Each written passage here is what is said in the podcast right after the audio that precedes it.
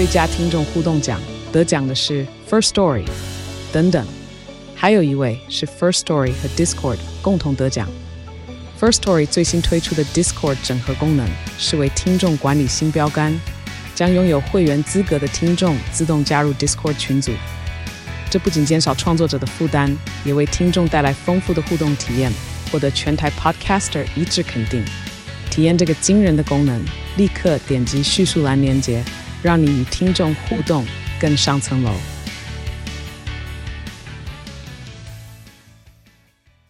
三十周年《美少女战士》二点五次元音乐剧四月轰动登台，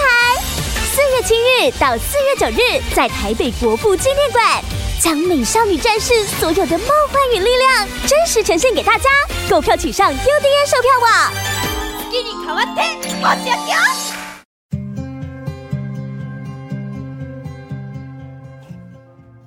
光临鲨鱼，带你关注那些有流量却没声量的趣资讯。用十分钟的零碎时间，一起跟上这个永远跟不上的世界。邦加罗尔机场的一群乘客体验了什么叫做被飞机丢包的感受，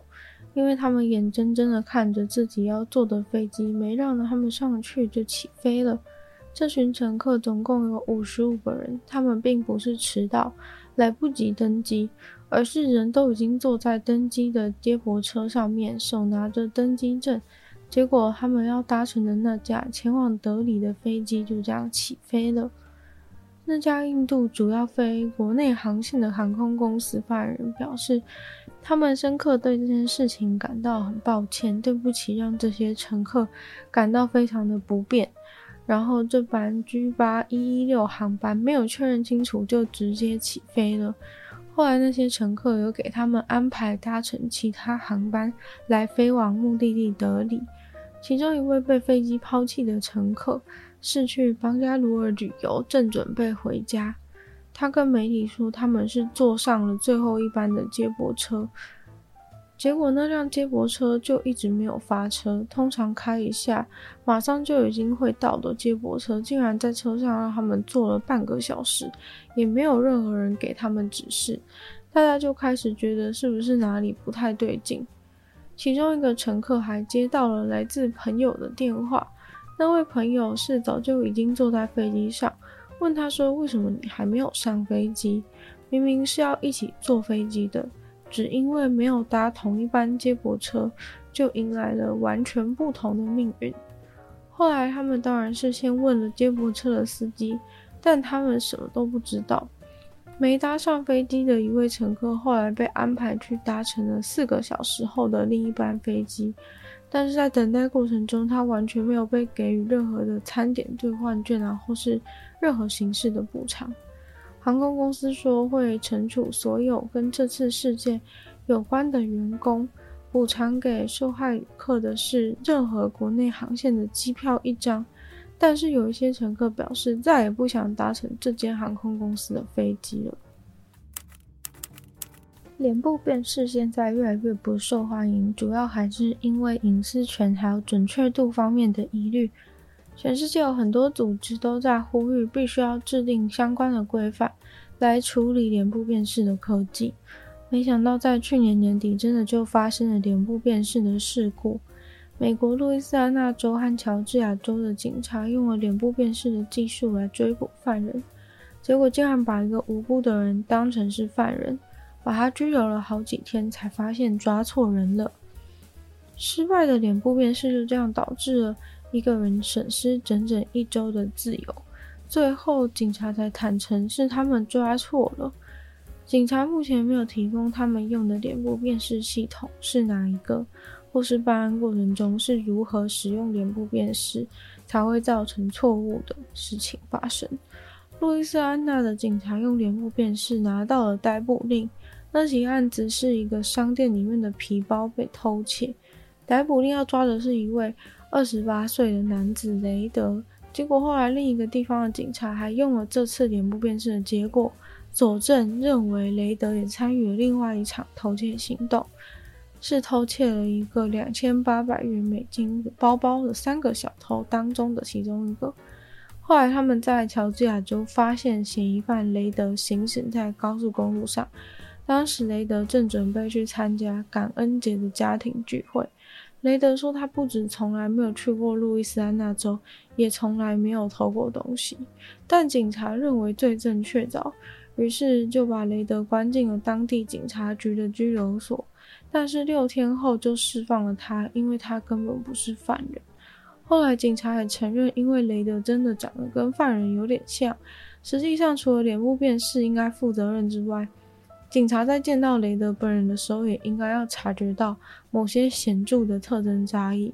例如说，雷德的脸上有痣，而且和真正的犯人有体型、体重上的差异。因为真正的犯人，他的手臂肥肉在偷东西的时候会晃动，但是雷德并没有那么胖。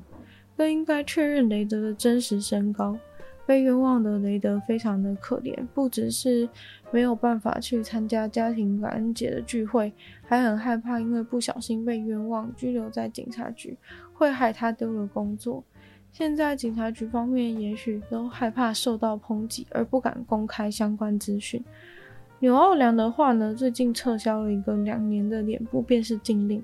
但是呢，有新增的法规来管理如何使用脸部辨识的科技，例如只能够使用脸部辨识来当做线索，如果要用脸部辨识来申请，必须要有高层的许可，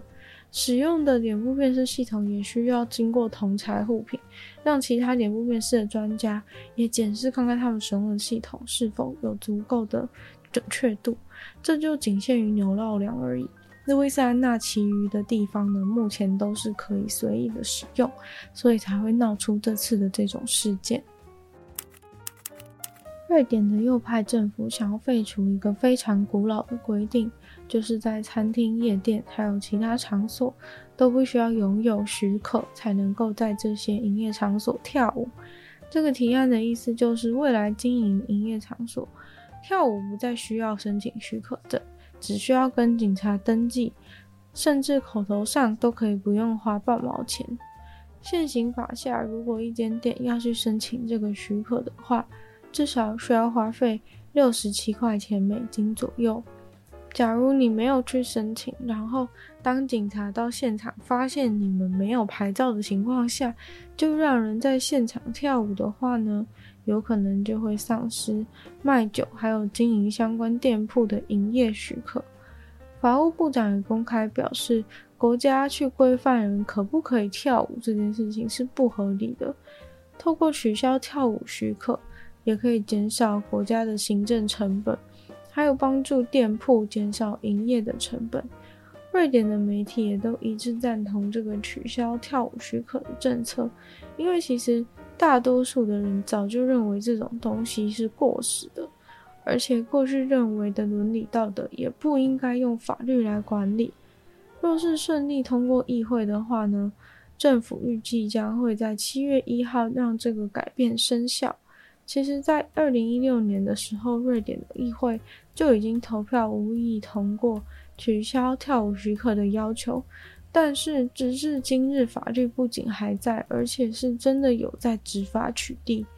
过去二十年来，每一个党派，除了社会民主党以外，全部都是支持废除跳舞许可的。而这一次呢，终于要实现了。网络上号称免费的素材真的很危险，不管是图片或是音乐，很多网页都会标榜免费素材，但这结果实际上根本就不是免费的。日本有一位国小的校长就因此意外触法，他在制作给小学生的通知书的时候，在一个很简洁的画面中，不知道为什么就突然很想加上一个风铃的图案。于是他就使用了网络上的免费素材插画风铃，结果被风铃真正的画家发现了以后，就找校长求偿了十一万日元。一个通知书上面超级小的风铃插图，真的是让校长亏大了。类似的事件其实每天都在发生，网友也觉得校长其实有一点可怜，因为他可能真的不知道很多免费素材。网站上的素材其实都是盗来的图片，当你使用了以后呢，就很有可能会被真正的作者要求赔偿。日本全国各地的学校似乎都常常有老师或是教职员意外发生这种事故。教育部也提醒所有的学校机构都要更小心这种情形。一般人的话呢，其实也一样，在网络上寻找图片的时候，不能因为他写免费图片，就真的把它当成是免费，一定要好好的查询图片的来源。今天的鲨鱼到这边结束了，再次感谢订阅赞助的会员：Ian、大龄男子、James、Jason、KU、毛毛、黑牡丹、Z 还有 ZZ。就希望其他有愿去支持鲨鱼创作的朋友，可以在下方找到非常的链接，没有不同会员等级好朋友福利给大家参考。那大家如果喜欢鲨鱼的节目的话，欢迎多分享出去，或在 Apple Podcast 帮我留星星、写下评论，对这节目的成长很有帮助。然后如果有时间的话呢，欢迎大家去收听我的另外两个 Podcast，其中一个是女友的纯粹不理性批判，没有时间更长的主题性内容。另外一个的话是听说动物，当然就跟大家分享动物的知识。就希望鲨鱼可以继续在每周四六跟大家相见，下次见了，拜拜。